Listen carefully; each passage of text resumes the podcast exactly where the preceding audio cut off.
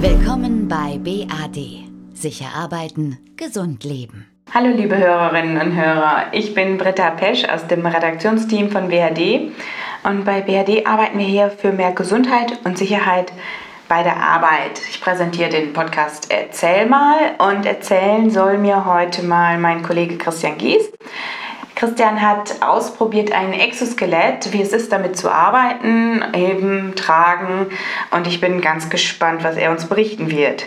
Hallo Christian, schön dich zu sehen. Ich ja. habe gehört, du warst bei Fraunhofer. Ja, hallo Britta erstmal. Genau, wir waren äh, mit einem Team bei Fraunhofer in Stuttgart und durften dort äh, zwei passive Exoskelette ausprobieren. Und äh, Fraunhofer, muss man wissen, ähm, forscht seit rund zehn Jahren an der Entwicklung von Exoskeletten und sind damit äh, wirklich auch der deutsche Pionier in Sachen Entwicklung von äh, Exoskeletten. Spannend. Jetzt erzähl doch mal, was ist denn eigentlich ein Exoskelett? Also ich habe hier schon mal geguckt.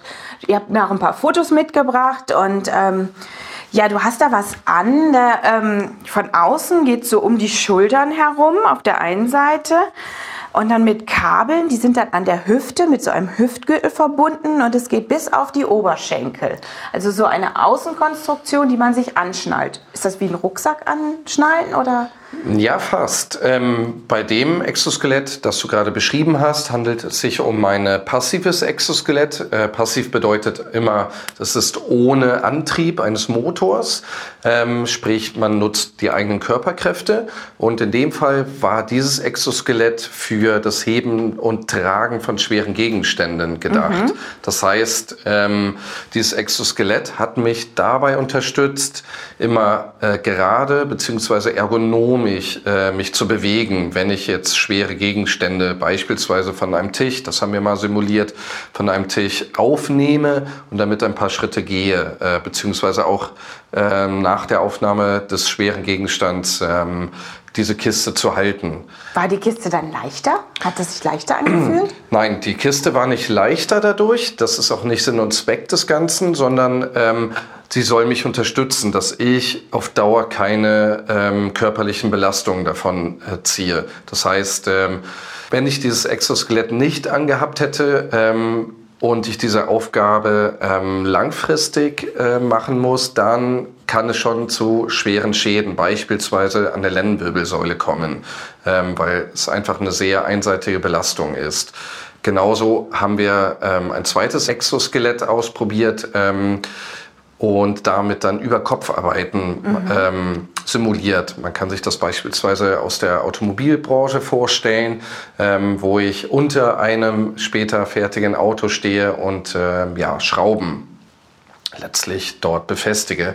Ähm, das geht sehr stark auf die Schultern, ja. aber auch auf den Nacken, ähm, letztlich auf den ganzen Körper. Und äh, das Exoskelett hilft mir auch in dem Fall, ähm, die Belastung deutlich zu reduzieren. Und das ist ähm, im Groben und Ganzen auch Sinn und Zweck ähm, der Arbeit von Fraunhofer, die sich da, wie gesagt, seit einigen Jahren äh, erhebliche Gedanken machen, wie die ähm, physischen Belastungen von Mitarbeitern eigentlich in sämtlichen industriellen Branchen äh, reduziert werden kann. Ja, wir werden alle älter, Stichwort demografischer Wandel. Und äh, da ist es schon wichtig, dass man wirklich bis äh, zur Rente sozusagen dann auch diese schweren Arbeiten, die auch kein Roboter äh, beispielsweise äh, übernehmen kann, äh, dass man diese ähm, bis zum hohen Alter dann auch ausführen kann. Ja, also eine tolle Hilfe, die man einfach am Körper trägt. Wenn man zum Beispiel ganz oben in der Höhe, ich denke so auch an Glühbirnen einschrauben, was ich zu Hause gemacht habe, schon mal, ähm, wenn man die Arme hochhebt, was die Muskeln entlastet. Ja, genau. Im Grunde genommen ja, könnte das auch im privaten Bereich helfen, ist aber natürlich erstmal nur für den beruflichen Part ähm, angedacht. Das heißt, äh, hier sollen wirklich ähm, regelmäßig starke physische Belastungen mit ähm, unterstützt werden. Eine weitere Komponente ist letztlich sind die Kosten. Ja. So ein passives äh, Exoskelett, so genau. sagte uns Fraunhofer, liegen im Augenblick bei 4.000 bis 5.000 Euro. Wenn wir von aktiven Exoskeletten, also Exoskelette, die beispielsweise einen Anschub oder einen Elektromotor äh, tragen, da sprechen wir schon äh, vom Zehnfachen, also 40.000 oh. bis 50.000 Euro. Also nicht mal gerade eben so im privaten Bereich dann äh, leistbar.